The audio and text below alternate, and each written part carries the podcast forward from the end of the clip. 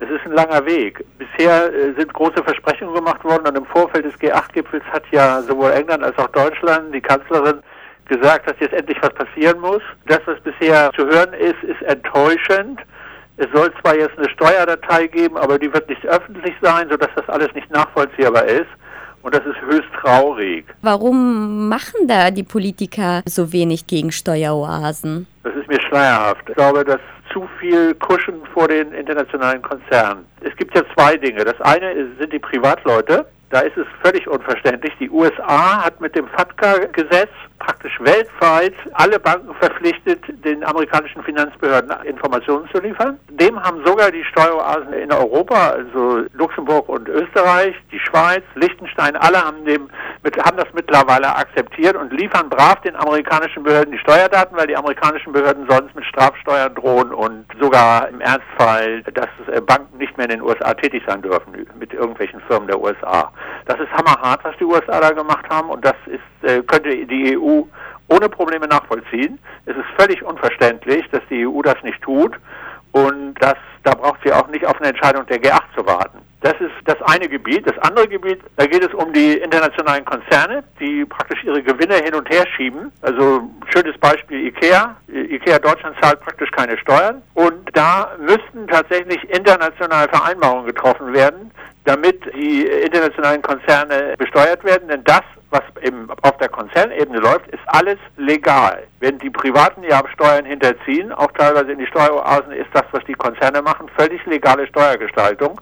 Und da ist es dringend erforderlich, dass die G8 und in der Folge natürlich die G20, denn das ist ja nur Vorbereitungsgipfel für die G20, wo denn China und Brasilien und so weiter mit am Tisch sitzen, da müssen endlich Entscheidungen gefällt werden. Sie haben ja gerade das Beispiel IKEA erwähnt.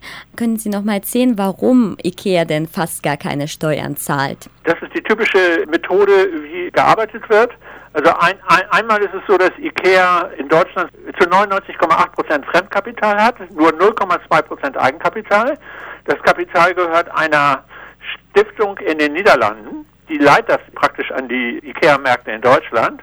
Diese Stiftung gehört natürlich auch dem Chef von IKEA, den Kamstadt. Und diese Stiftung ist eine gemeinnützige Stiftung, weil sie einen lächerlichen Betrag im Vergleich zu den Milliarden, die IKEA einnimmt, nämlich 45 Millionen, für Bildungs- und Gesundheitsprojekte in Indien äh, investiert. Und dafür bekommt sie den gemeinnützigen Status in, in den Niederlanden und muss fast keine Steuern zahlen. Und da Deutschland praktisch, das heißt, die IKEA Deutschland zahlen horrende Zinsen für dieses Kapital, was sie von IKEA in den Niederlanden geliehen haben. Der zweite Weg ist, dass die IKEA eine Holding, eine Gesellschaft hat in den Niederlanden, denen die Marke gehört. Das heißt, die deutschen äh, IKEA-Märkte müssen drei Prozent ihres Umsatzes, also einen erheblichen Teil ihres Gewinnes, an die Niederlande, an diese Lizenzgeberfirma überweisen, die nur dafür, dass das IKEA-Schild oben dran hängt. Und diese äh, Lizenzgebühren sind auch legal in Deutschland führt dazu, dass also die Gewinne in den Niederlanden transferiert werden. Diese Gesellschaft in den Niederlanden kassiert das Geld. Dieses Geld wird weitergeleitet dann von dieser Gesellschaft, das ist eine Bank, die auch IKEA gehört. Das wird weitergeleitet an eine Stiftung in Liechtenstein und die gehört wiederum privat der Familie IKEA, sodass die äh, aus dem Firmenkapital auf diese Art und Weise auch noch Privatkapital gemacht wird, dass sie privat konsumieren können.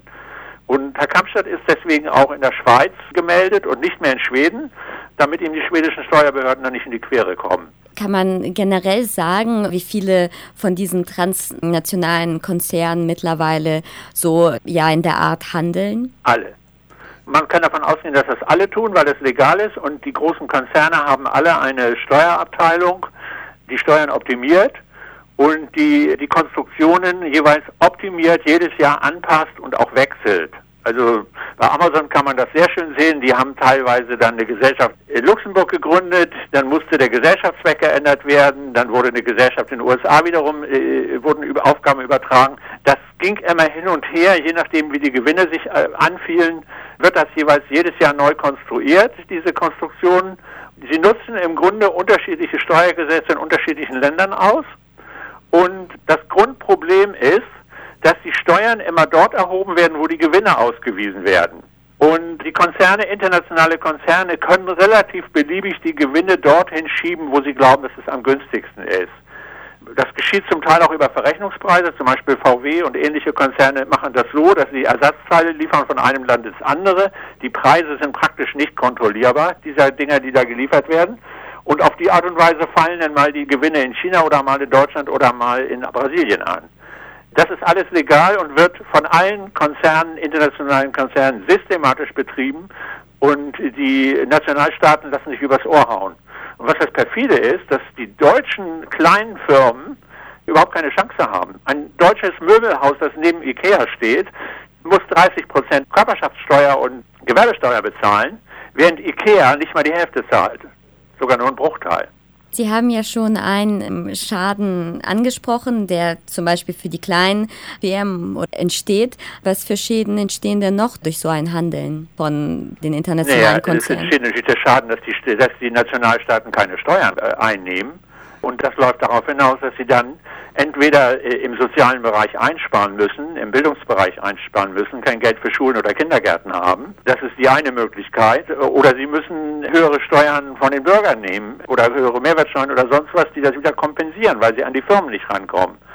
Noch schlimmer ist es für die armen Länder, für die Entwicklungsländer, weil die äh, noch weniger Überblick haben, weil die noch weniger äh, Know-how in den Steuerabteilungen haben und man schätzt, dass die Flucht in den Steueroasen in diesen Ländern ungefähr das fünf- bis zehnfache ausmacht der gesamten Entwicklungshilfe. Das heißt, da werden riesige Summen überwiesen. Übrigens nicht nur von armen Ländern, sondern auch zum Beispiel von China. China ist eines der Länder, wo die größte Steuerflucht existiert. Die ganzen reichen KP-Funktionäre überweisen mittlerweile Milliarden ins Ausland in Steueroasen um das Geld sicherzubringen für den Fall, dass es mal nötig ist. Das ist also weltweit betrieben und ich glaube mittlerweile, das ist auch die Diskussion in der G20, ich glaube mittlerweile, es gibt schon ein Bewusstsein bei der Politik, dass was passieren muss, aber es gibt keinen wirklichen Willen, jetzt durchzugreifen.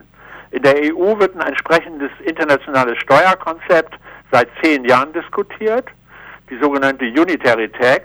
Dabei würde man nicht mehr da besteuern, wo der Gewinn anfällt, sondern man würde besteuern, die Konzerne müssen melden, wie viel Umsatz sie in den Ländern haben, wie viele Menschen sie in den Ländern beschäftigen und wie viel Investitionen sie getätigt haben. Und sie müssen aufgrund der realen Tätigkeit in den Ländern Steuern bezahlen und nicht auf ihren Gewinn, den sie weltweit machen, anteilmäßig.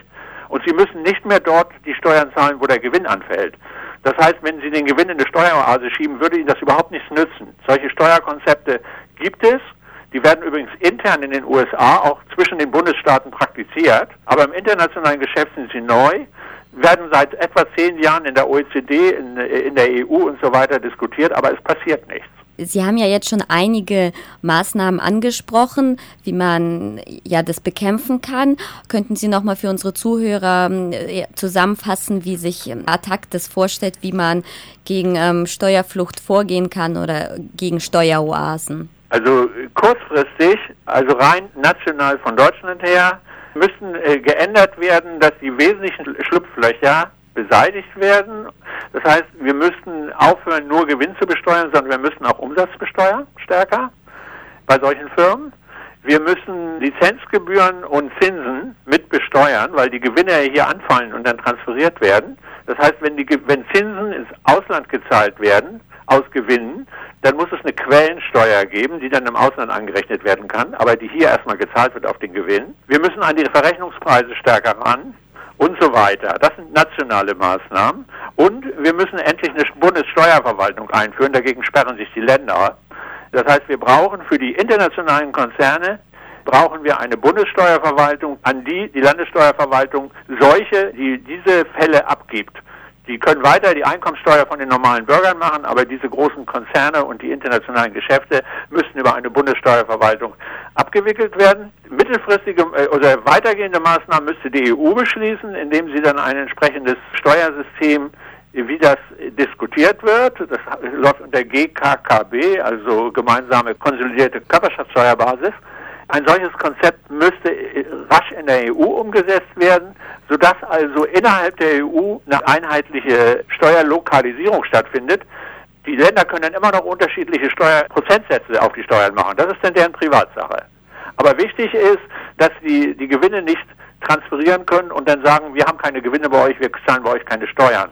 Das kann die EU machen und über die G20 müsste oder die WTO, die Welthandelsorganisation, müsste ein internationales neues Regime vereinbart werden, weil das jetzige Regime nicht funktioniert. Ich glaube, dass wir bisher in der Politik viel zu wenig Know-how haben, um diese Unternehmenssteuern zu kümmern. Diese Unternehmenssteuergeschichte ist ein Spezialwissensgebiet, wo auch die meisten Politiker auch in den Landtagen und im Bundestag kaum Ahnung haben und deswegen, weil es so komplex ist, immer irgendwelchen Experten überlassen haben. Dann holt man sich Berater von Firmen, dann kommen aus den Banken oder aus Firmen kommen dann die entsprechenden Experten und erzählen ihnen einen vom Weihnachtsmann. Das ist ein großes Problem. Es muss ein Bewusstsein existieren in der gesamten Gesellschaft in der Politik, dass diese Fragen lösbar sind, dass es Konzepte gibt, sie zu lösen und dass sie angepackt werden können. Und dass die USA mit FATCA ein erstes Gesetz gemacht hat, das zumindest im privaten Bereich die Besteuerung weltweit durchsetzt, ist ja sozusagen eine Revolution und es ist unglaublich, dass die EU sich nicht darauf einigen kann, das umzusetzen. Und da fehlt der politische Wille in der Politik und da fehlt auch der Druck von der Öffentlichkeit auf die Politik.